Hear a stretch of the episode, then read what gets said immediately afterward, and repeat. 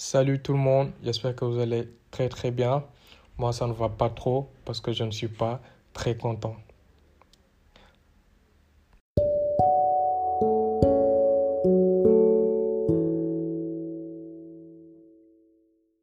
Comme vous l'aurez remarqué, euh, cette vidéo a un format très différent, c'est que c'est un podcast. Voilà, c'est un des formats que nous voulons tester pour voir ce qui engage mieux, ce qui est beaucoup plus simple à produire pour nous. Et bien sûr, il y a des projets et des plateformes derrière que nous pouvons toucher à travers ce type de contenu-là. Et j'espère que ça vous plaira.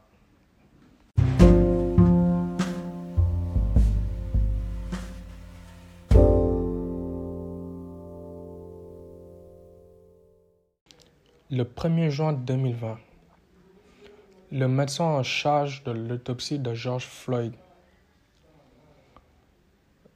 déclare, ou plutôt admet, que George Floyd a été assassiné et a succombé des suites d'une crise cardiaque.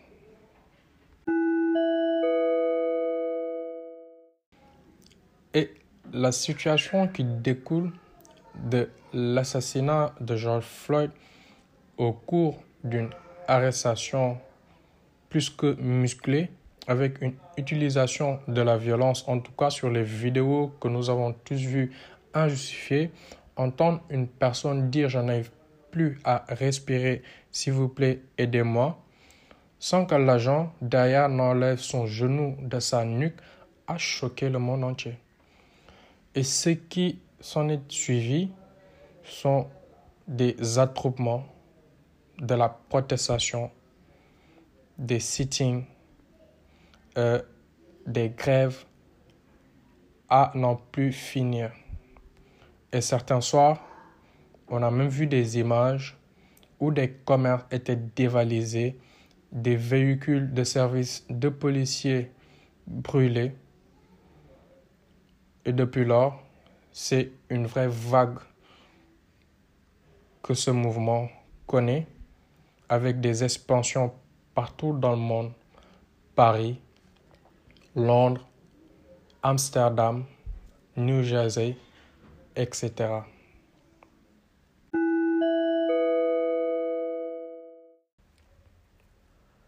Quand on parle de racisme, on parle de dignité humaine, on parle d'humanité c'est très grave.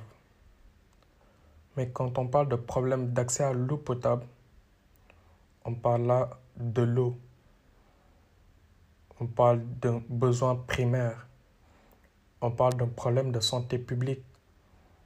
On parle d'un nombre incalculable d'enfants qui meurent de diarrhée à cause de la mauvaise qualité de l'eau. Et pour moi, ça, c'est plus grave.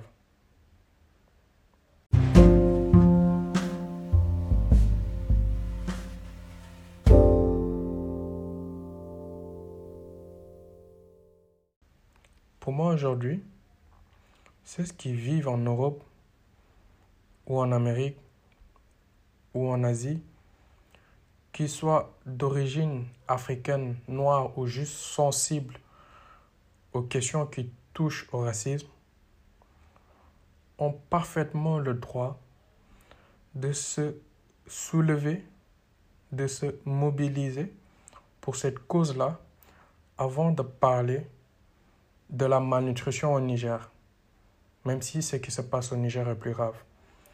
Mais tout simplement parce que c'est normal que l'on s'occupe d'abord de ce, de ce qui nous touche directement, de ce qui impacte directement dans nos vies. C'est naturel.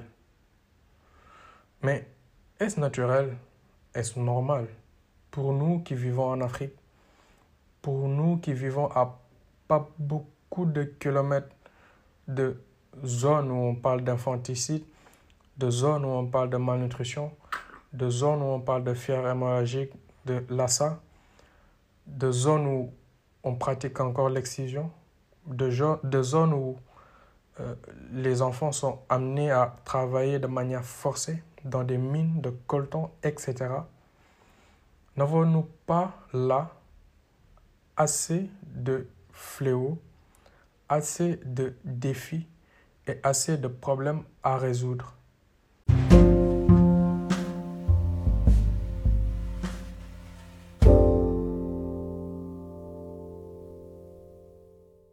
Quand on entend dire Black Lives Matter ou Black Tuesday, il faut qu'on se rende compte aussi que c'est un problème de racisme avant un souci de violence policière.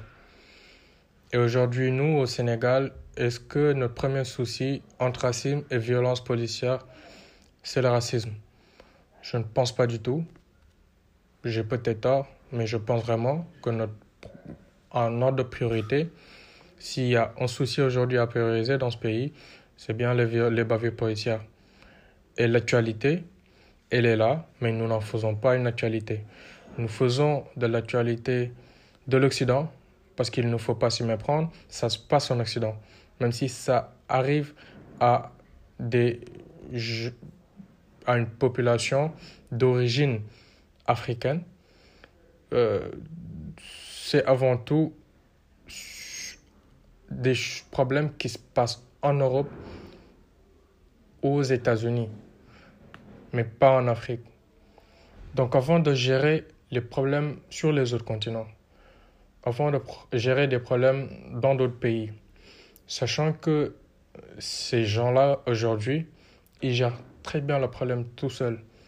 Il suffit de voir le tollé qu'il y a, il suffit de voir le ressemblement, l'engouement et tout ce qui s'ensuit qui se crée aujourd'hui pour qu'on comprenne que notre voix d'ici en Afrique ne peut pas être plus audible que la voix de ceux qui résident aux États-Unis ou en France ou à Amsterdam ou à Londres.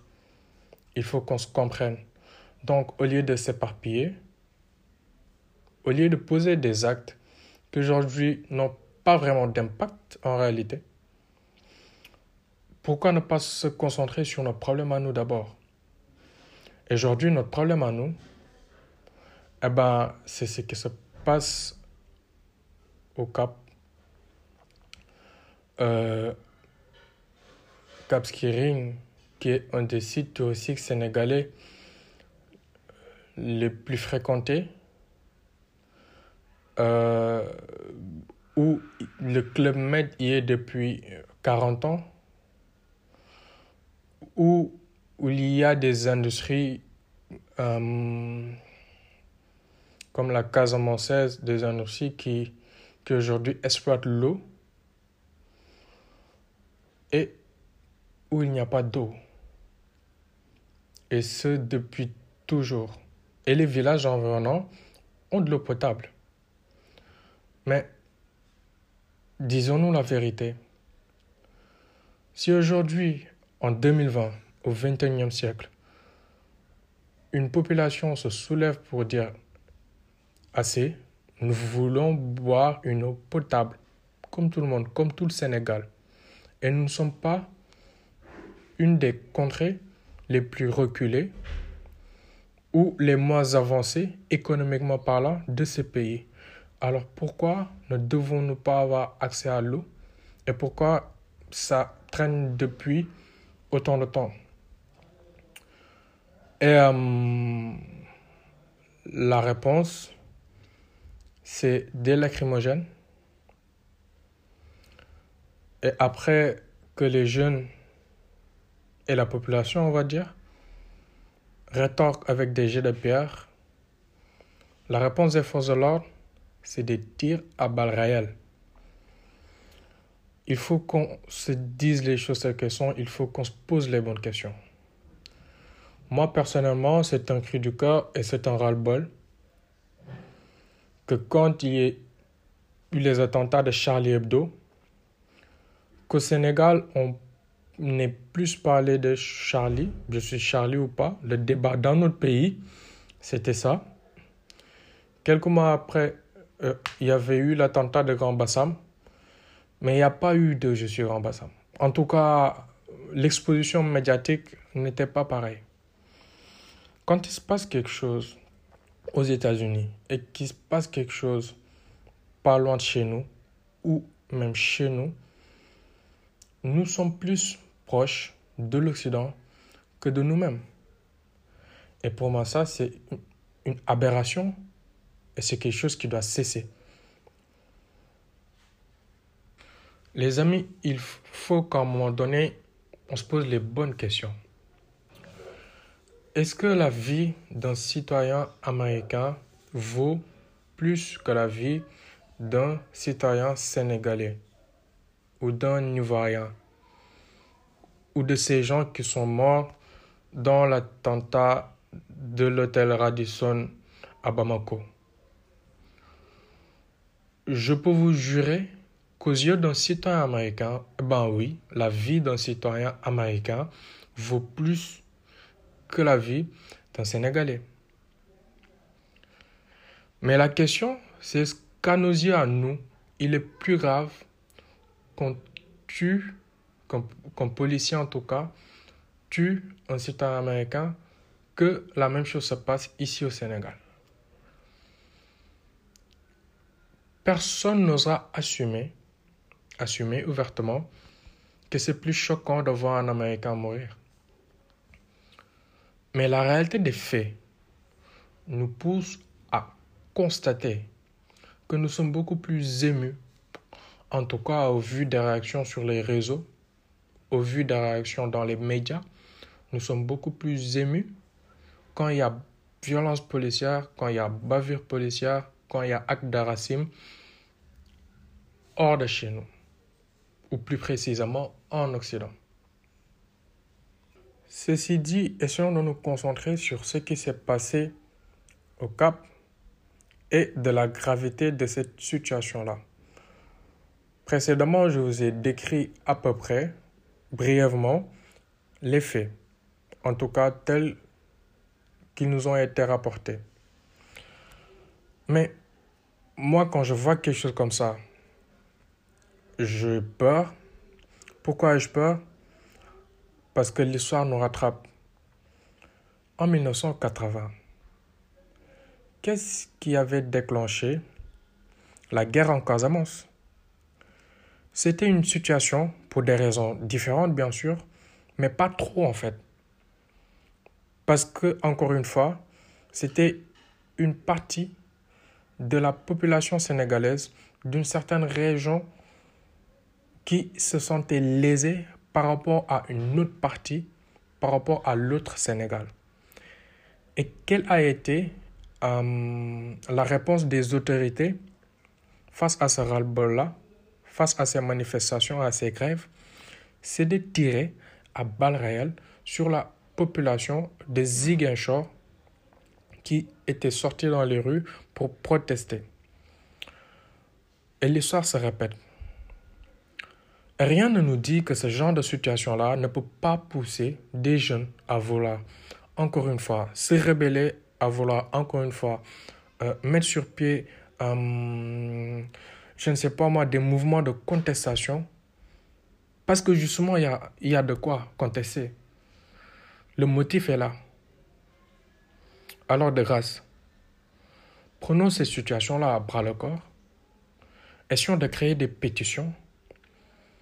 Les porteurs de voix, qu'ils en parlent. Qu'ils en parlent. Je m'en vais terminer en rappelant une chose. C'est qu'il est hors de ma pensée de me positionner comme un donneur de leçons. Aujourd'hui, ma position, et ma position est la suivante. Ma position est celle d'un jeune Sénégalais qui observe les réseaux sociaux, qui observe les médias, qui discute avec des personnes et qui se rend compte que pour 100 justice pour George Floyd, il n'y a que 10 justice pour Capskering. Et pour moi, ça, c'est assez alarmant.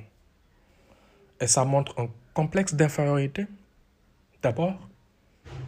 Et après, il y a cet effet mouton de panurge parce que dans les médias, c'est ce qui nous influence la plupart du temps sur les médias sociaux, sont des Occidentaux et ou vivant en Occident en tout cas, et puisqu'ils vont dans le sens de, leur, de leurs intérêts à eux, de ce qui les concerne eux, parce que la plupart ne sont même pas au courant de ce qui nous arrive au Sénégal, ils parlent de ce qui les engage.